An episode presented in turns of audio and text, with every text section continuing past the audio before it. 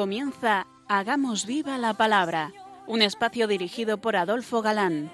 que escuchar atentos. En tu palabra, Jesús, está el mensaje, el del amor, el de andar despiertos. Cuando no tenga sentido la tristeza, en nuestra historia andemos como ciegos. En tu palabra y haremos la fuerza que nos levante y llene de sosiego.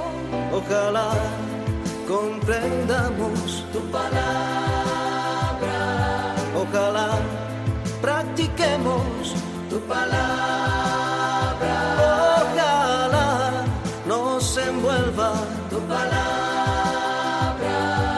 Ojalá nos transforme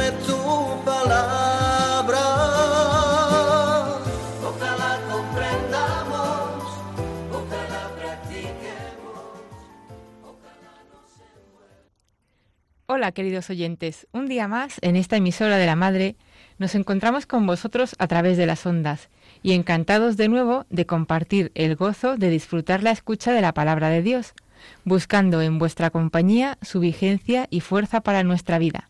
Aquí estamos de nuevo Adolfo, y Marta, dispuestos a pasar esta hora en vuestra compañía. Bienvenidos a nuestro programa Hagamos viva la palabra. hola amigos, gracias por vuestra fidelidad al lado del receptor.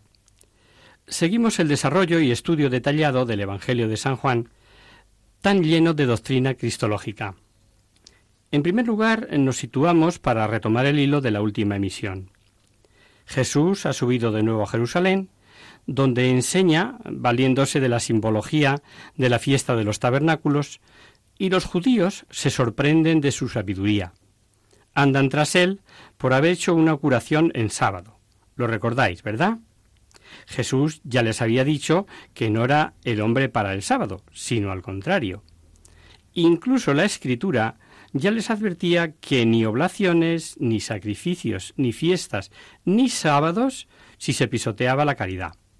Y por eso a ellos que le echan en cara no guardar el sábado, por sanar un pobre paralítico, le dice que, que juzguen bien.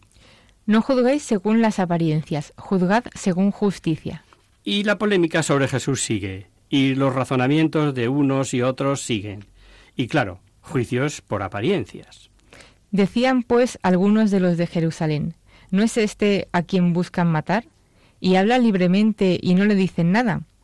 ¿Será que de verdad habrán reconocido las autoridades que es el Mesías? Pero de éste sabemos de dónde viene, mas el Mesías cuando venga nadie sabrá de dónde viene. ¿No os preguntáis muchas veces por qué toda revelación de Dios, y Jesús es Dios, admite el ser aceptada o rechazada? ¿Por qué Dios, decimos a veces, no se manifiesta de forma que sólo pudiéramos decir amén? La libertad humana. Dios la respeta no como dicen los hombres, sino de verdad, aun permitiendo en ello todas las consecuencias. No quiso manifestarse matemáticamente, sino, eso sí, con suficientes signos, pruebas y garantías. Pero las malas obras eclipsan todo signo y toda prueba. Y Jesús, sin negar su naturaleza humana, me conocéis, sabéis de dónde soy, revela una vez más su naturaleza divina. Jesús, enseñando en el templo, gritó y dijo, Vosotros me conocéis y sabéis de dónde soy. Y yo no he venido de mí mismo, pero el que me ha enviado es veraz, aunque vosotros no le conocéis. Yo le conozco porque procedo de él, y él me ha enviado. Qué bien entendieron los judíos su revelación. Le quisieron matar, pero no era llegada su hora. ¿Dudará alguien de que su hora es la hora de la cruz? Buscaban pues prenderle, pero nadie le ponía las manos porque aún no había llegado su hora. Y Jesús desapareció un tanto misteriosamente. De la multitud muchos creyeron en él y decían, ¿El Mesías cuando venga hará más milagros de los que hace éste? Oyeron los fariseos a la muchedumbre que cuchicheaban acerca de él, y enviaron los príncipes de los sacerdotes y los fariseos alguaciles para que le prendiesen.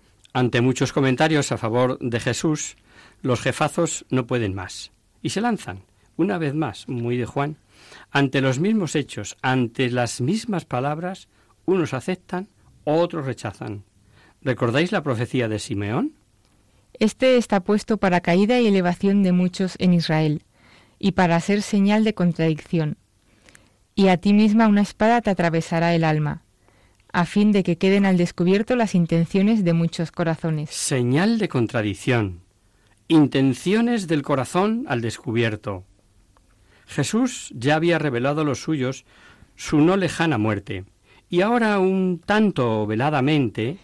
Dijo entonces Jesús, Aún estaré con vosotros un poco de tiempo, y me iré al que me ha enviado. Me buscaréis y no me hallaréis, y a donde yo voy vosotros no podéis venir.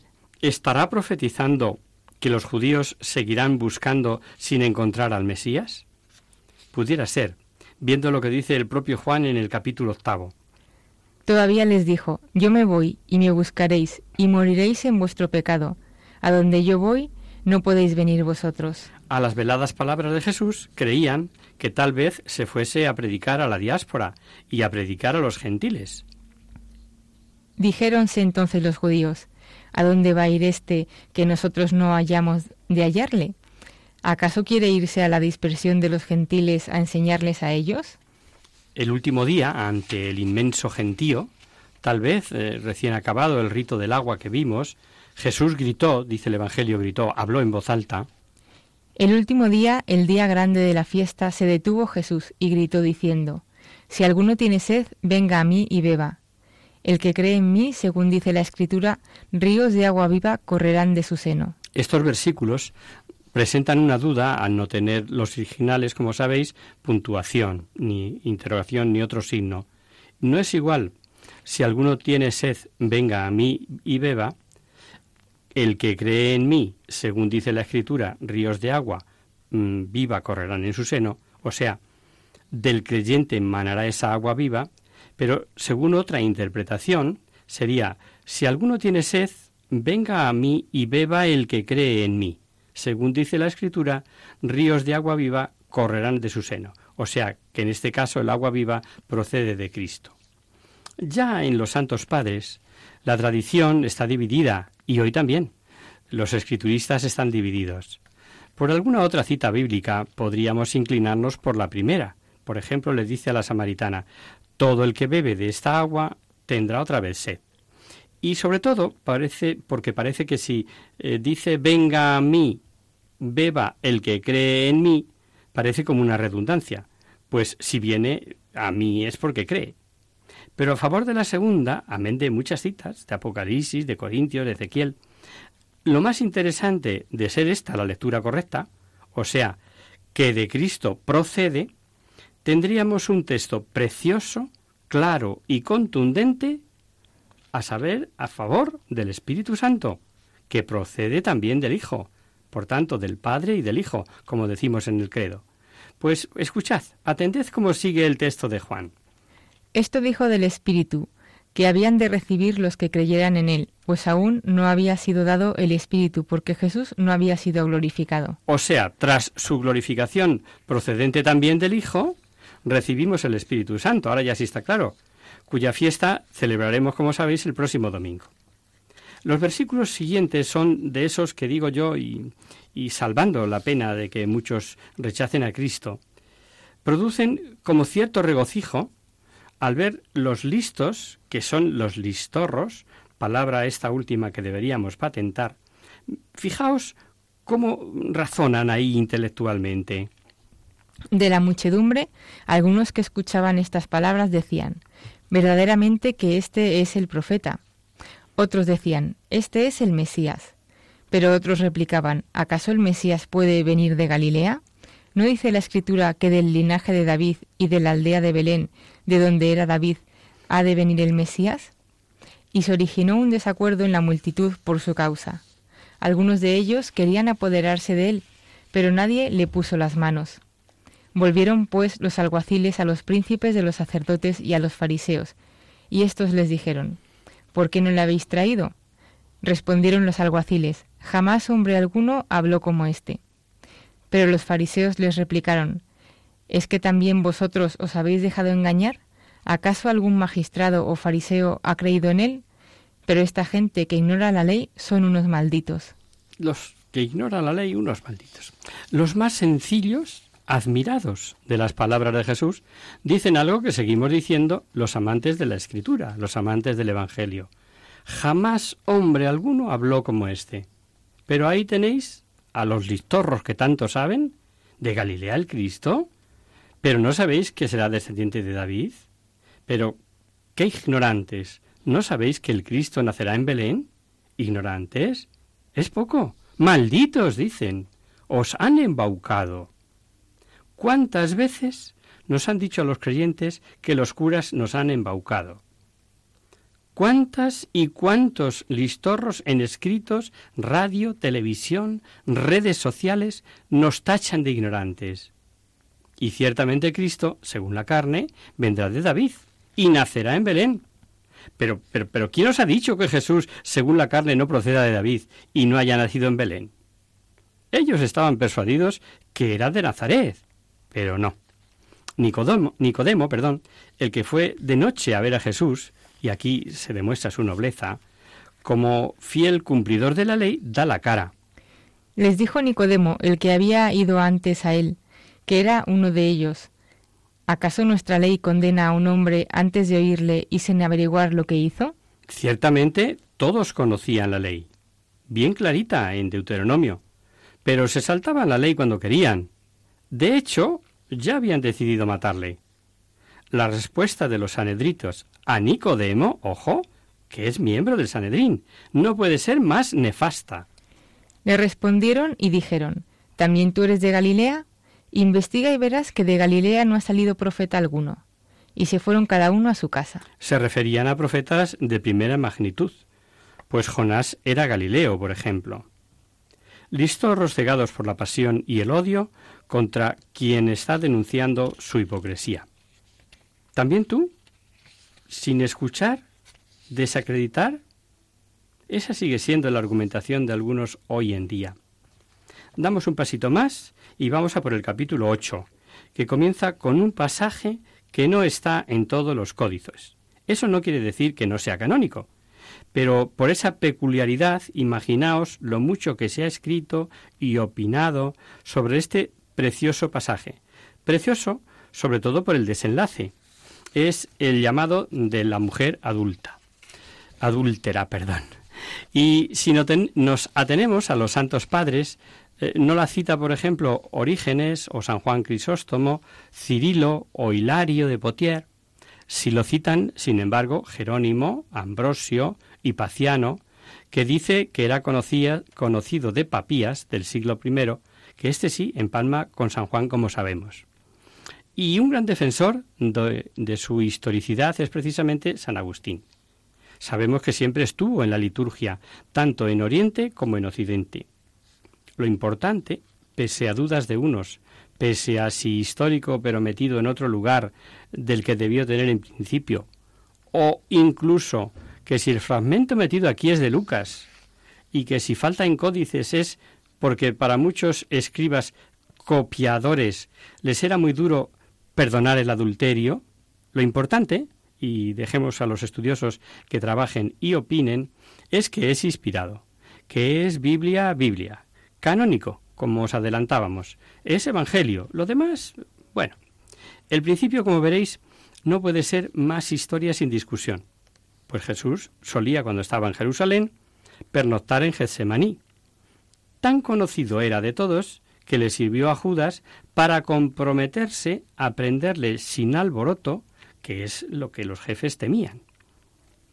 Se fue Jesús al monte de los olivos, pero de mañana otra vez volvió al templo, y todo el pueblo venía a él, y sentado les enseñaba. El pasaje es de los que, si se comenta, se estropea. Hay que saborearlo leyéndolo y solo recordar, primero, que el adulterio estaba castigado con la lapidación. Lo tenemos en Levítico y Deuteronomio. Si un hombre comete adulterio con la mujer de su prójimo, será muerto tanto el adúltero como la adúltera. Y lo tenemos también en Deuteronomio, como os he dicho.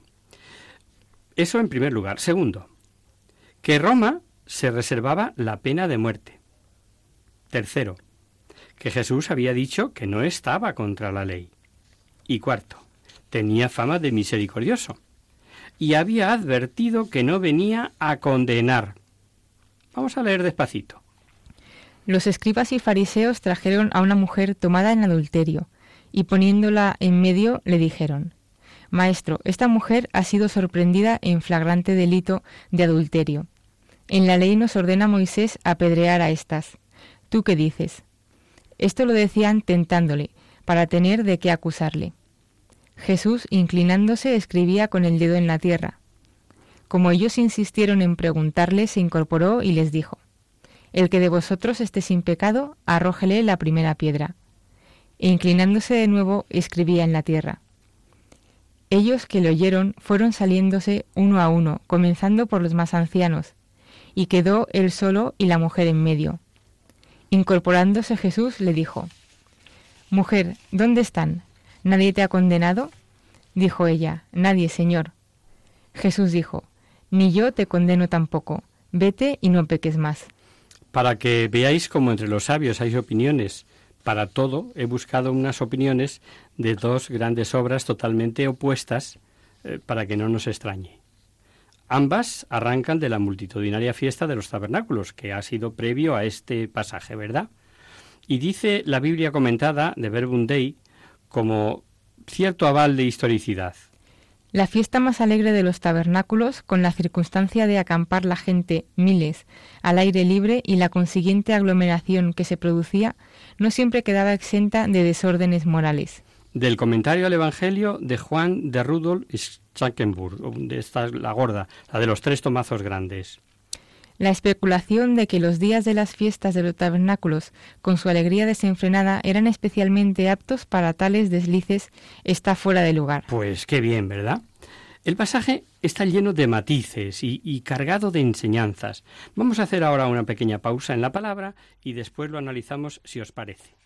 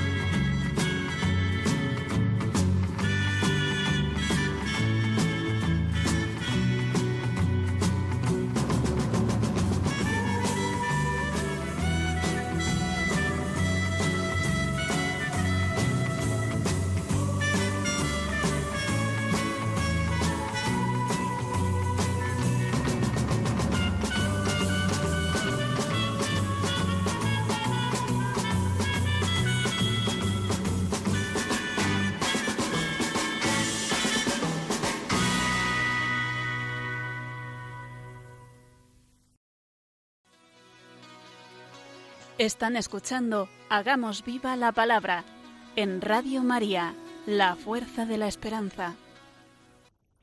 Amigos, de nuevo con vosotros tras este breve descanso musical. Os recordamos, queridos oyentes, que sintonizáis el programa Hagamos viva la palabra.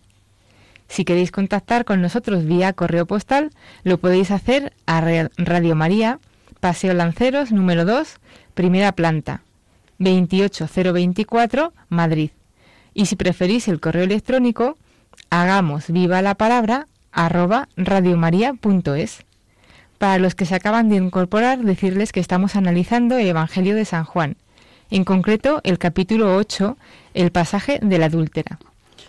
La trampa contra Jesús estaba bien urdida, pues parecía sin salida, tanto si dice que se cumpla la ley de Moisés, que mandaba apedrearla, como si dice lo contrario hipócritas, que importándoles para nada el pecado, se presentan como celosos de la ley y puritanos, pisoteadores de la caridad, pues aunque pillasen a una pobre mujer en adulterio, publicarlo así, humillarla así, eh, tirarla asustada así, eh, eso, si, como dicen algunos escrituristas, no lo habían provocado ellos. Porque, entre otras cosas, ¿cómo la traen a ella sola? Pues la ley decía que había que lapidar a los dos, ¿no? Si perdonaba, tú, defensor de la ley, si condenaba y la apedreaban, los romanos pedirían cuentas. Y entonces, ¿dónde está tu bondad? ¿Dónde tu misericordia? No sospechaban los miserables que iban a arrancar a Jesús una de las frases conocidas por el mundo entero por creyentes y no creyentes. Testimonio de la inteligencia de Jesús. El que esté libre de pecado tire la primera piedra. El final es una estampa digna de ser reproducida por, por cualquier pintor o poeta. Digna sobre todo de ser meditada por quien se sienta pecador. Dice San Agustín, Quedaron solos estos dos, la miseria y la misericordia. Y Jesús no vino a condenarnos, eso está muy claro. Pero nos preguntamos, ¿qué escribió en el suelo? Hay opiniones para todos los gustos. Desde que quiso recordar este pasaje de Jeremías, Todos los que te abandonan serán avergonzados, y los que se apartan de ti en la tierra serán escritos, por haber abandonado el manantial de aguas vivas, ya ve. Otros, que escribió una relación de ciertos pecados cometidos por los acusadores, otros nada en concreto sino demostrar que se desentendía de la acusación. Pero parece significativo el que se fueran esfumando uno a uno y los viejos los primeros. Las siguientes enseñanzas de Jesús fueron dadas junto al gazofilafio del templo, el lugar donde se echaban las ofrendas. Eh, eso significa concretamente la palabra.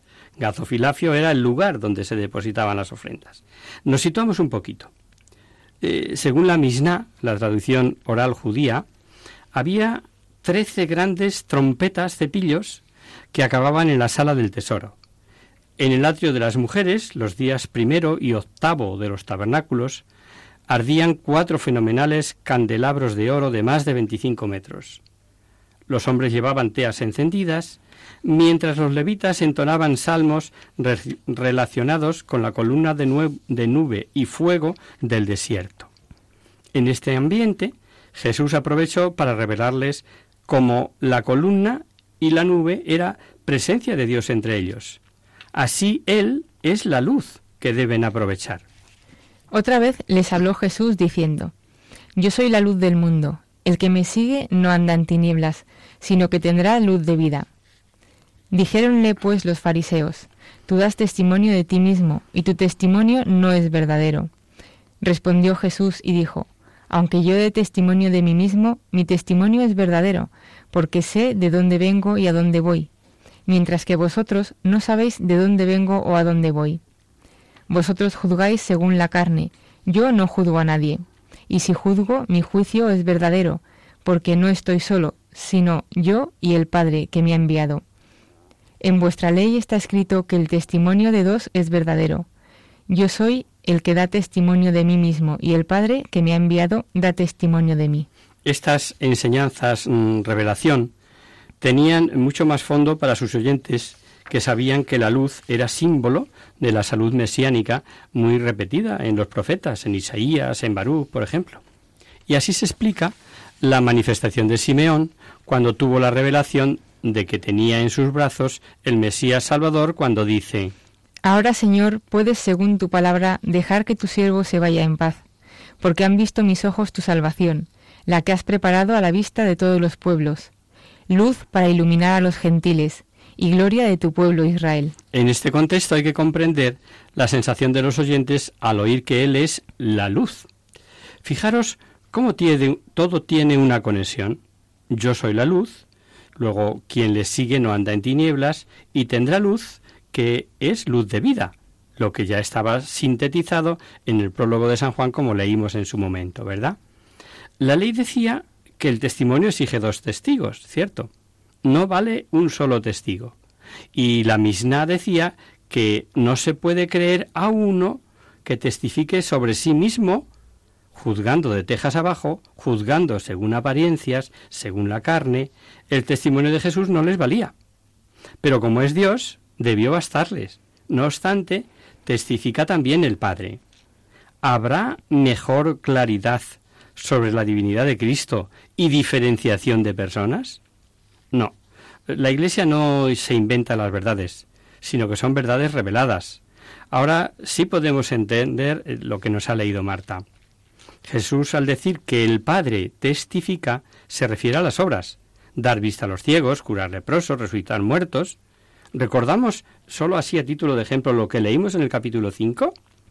Porque el Padre ama al Hijo y le muestra todo lo que él hace, y le mostrará aún mayores obras que éstas, de suerte que vosotros quedéis maravillados. Como el Padre resucita a los muertos y les da vida, así también el Hijo a los que quiere les da vida. Aunque el Padre no juzga a nadie, sino que ha entregado al Hijo todo el poder de juzgar, para que todos honren al Hijo como honran al Padre. El que no honra al Hijo no honra al Padre que le envió.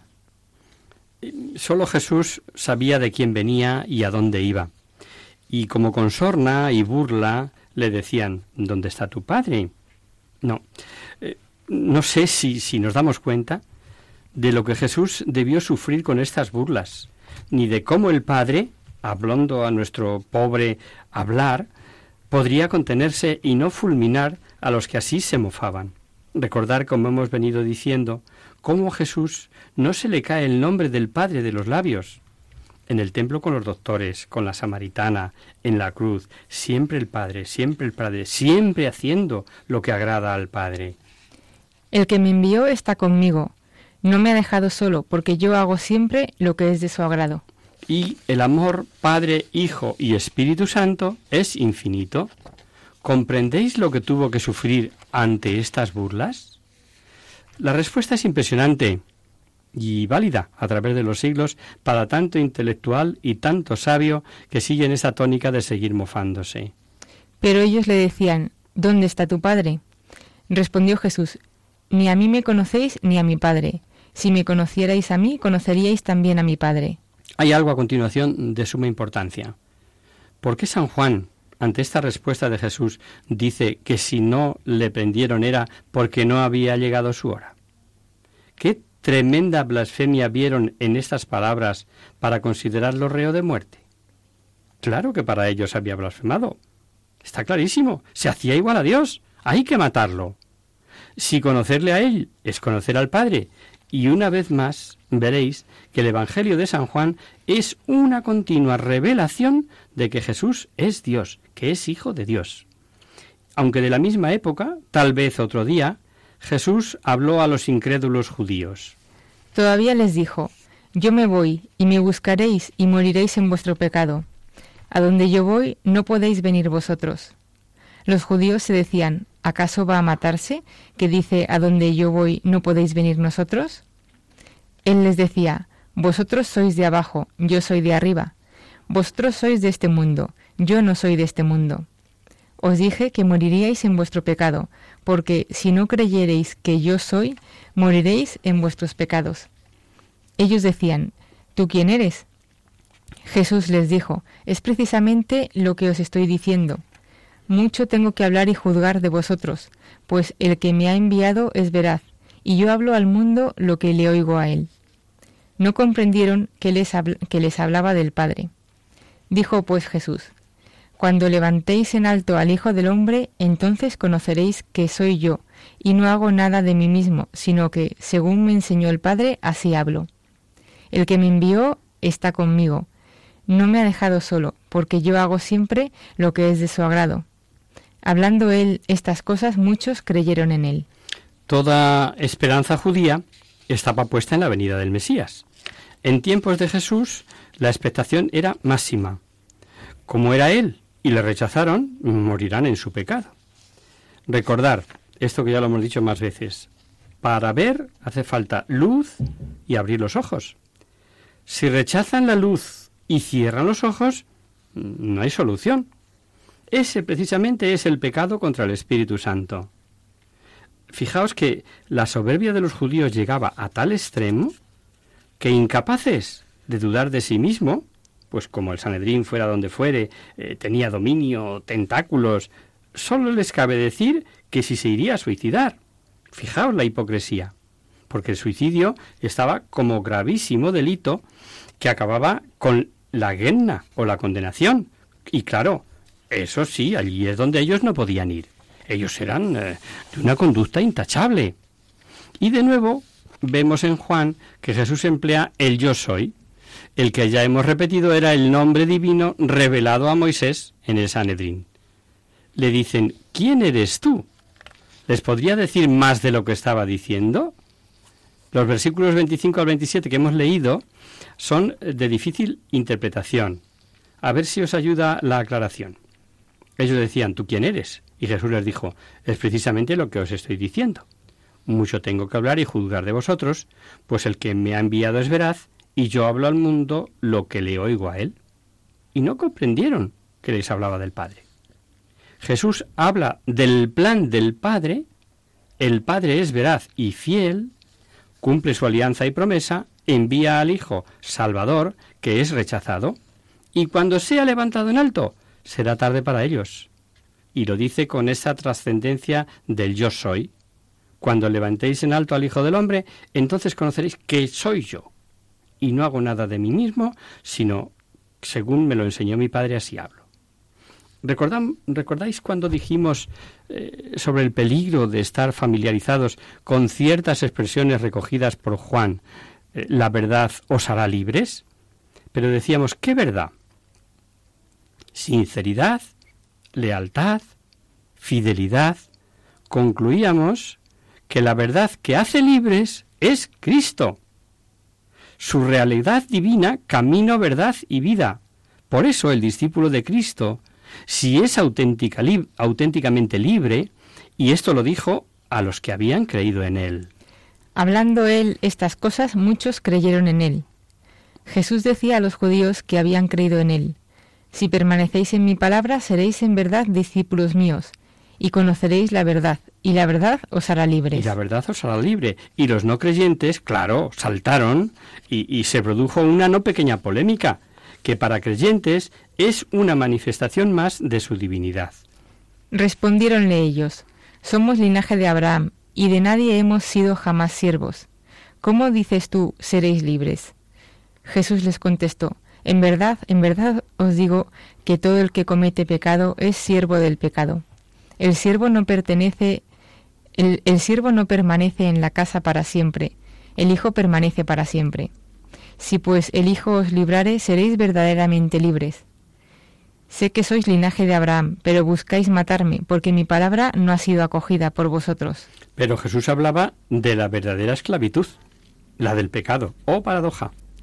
Jamás se habló tanto de libertad y menos de pecado, que hasta los curas callan a veces, y si el pecado es el que nos quita la libertad, ¿cómo se puede ser libre eliminando de esta predicación esta verdad?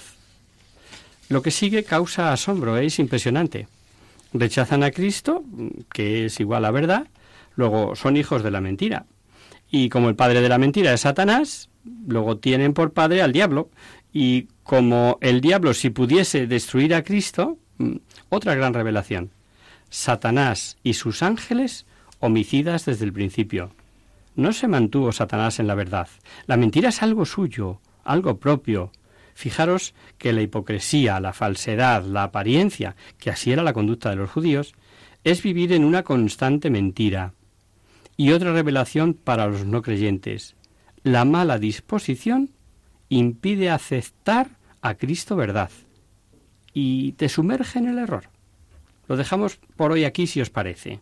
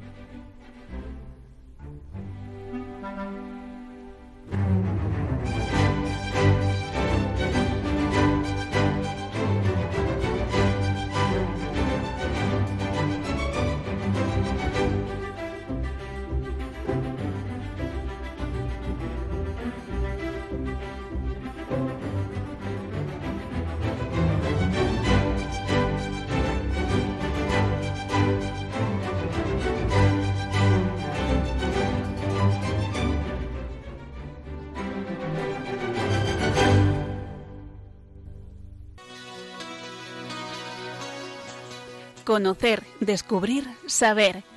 En Hagamos Viva la Palabra.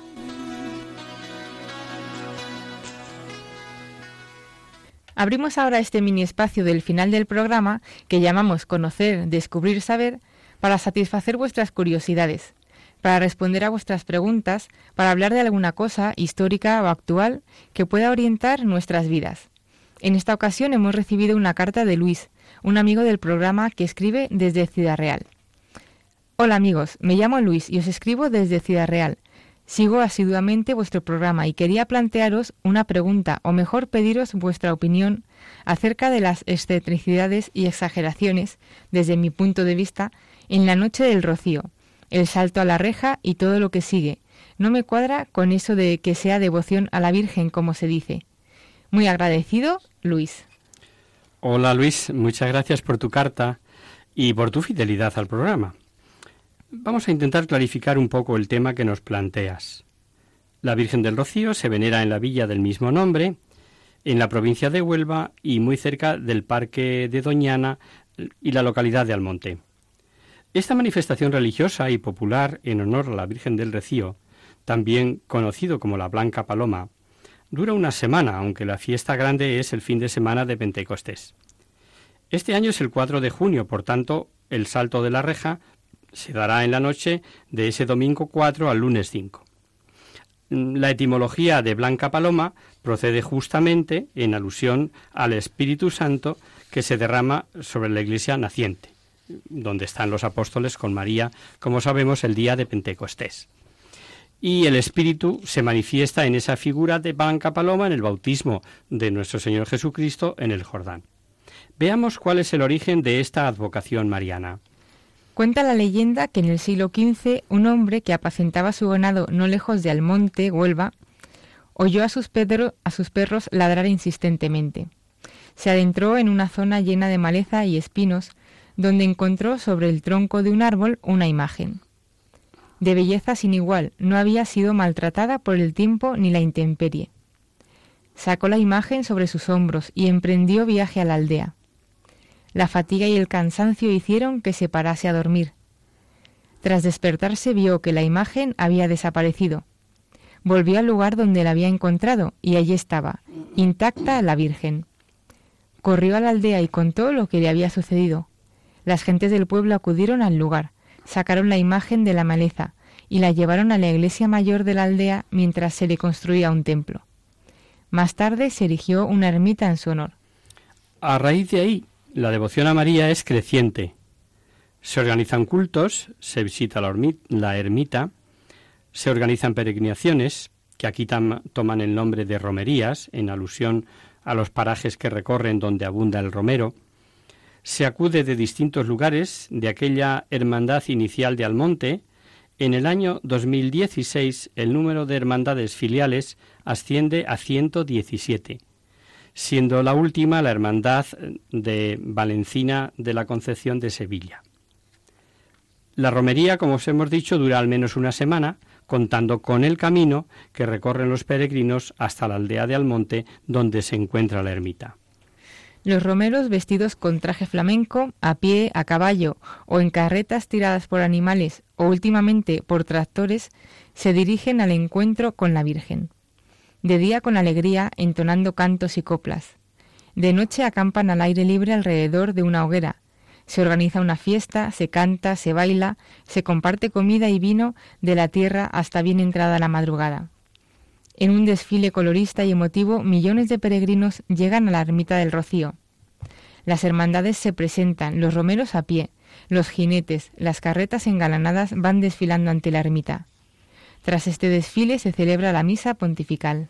El momento álgido de fervor se alcanza con el salto de la reja, que no tiene una hora exacta, pues la salida de la Virgen del Rocío en la madrugada del lunes de Pentecostés se realiza tras acabar el rezo del Santo Rosario, que comienza a medianoche, pasando todos los impecados, que llaman así a los estandartes de cada hermandad, por delante de la ermita hasta que llega el de la Hermandad Matriz de Almonte, que entra en la ermita y debe llegar al presbiterio, siendo en este instante cuando se produce el salto de la reja.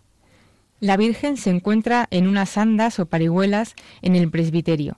Una multitud fervorosa intenta saltar la reja del altar para sacar a la Virgen de la ermita. La Virgen en la calle, a hombros de los que han tenido el honor de poder llegar hasta ella, es paseada en procesión, reencontrándose así con sus fieles.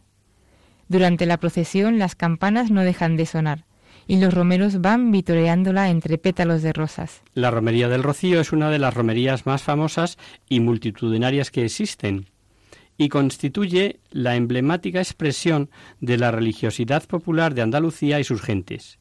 Y aquí es donde te damos nuestra opinión, querido Luis. Primero, creemos que hay que estar inmersos y conocer lo que de genuino hay en estas devociones populares, para hablar con alguna propiedad.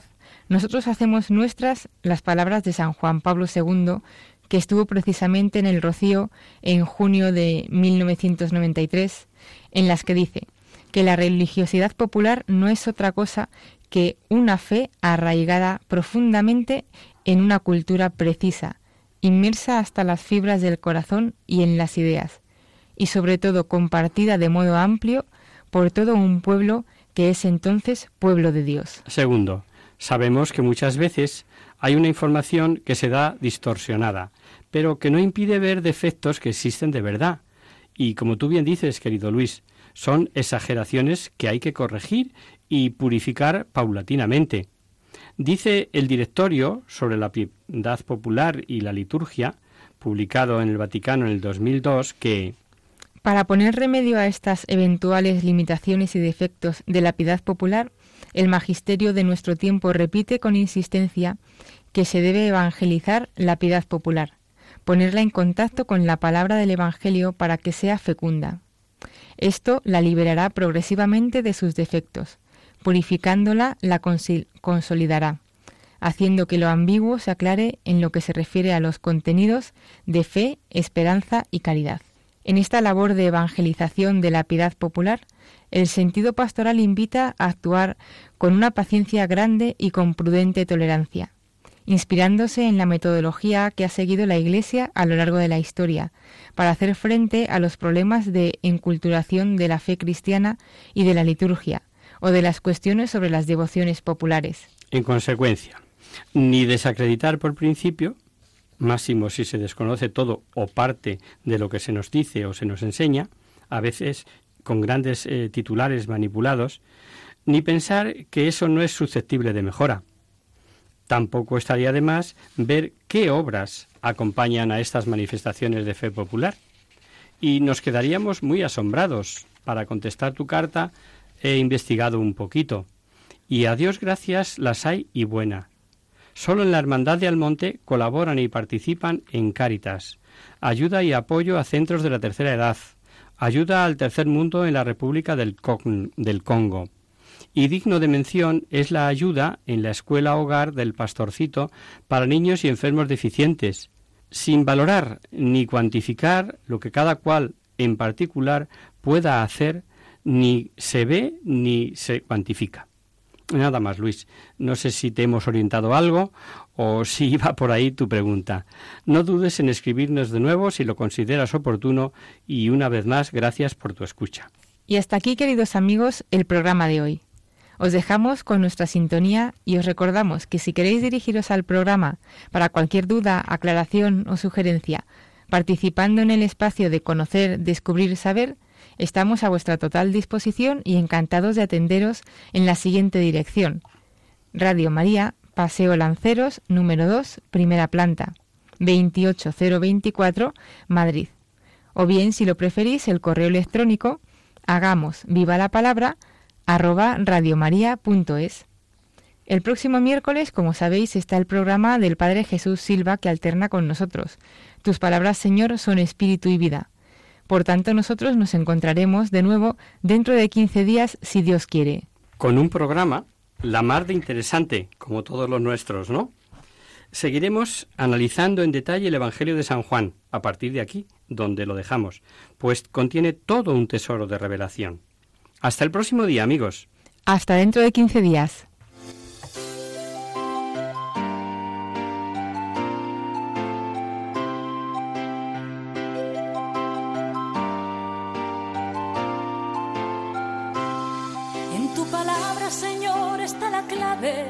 Solo tenemos que escuchar atentos.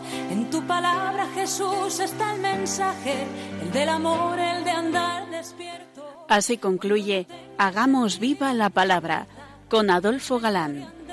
como ciegos, en tu palabra y haremos la fuerza que nos levante y llene de sosiego. Ojalá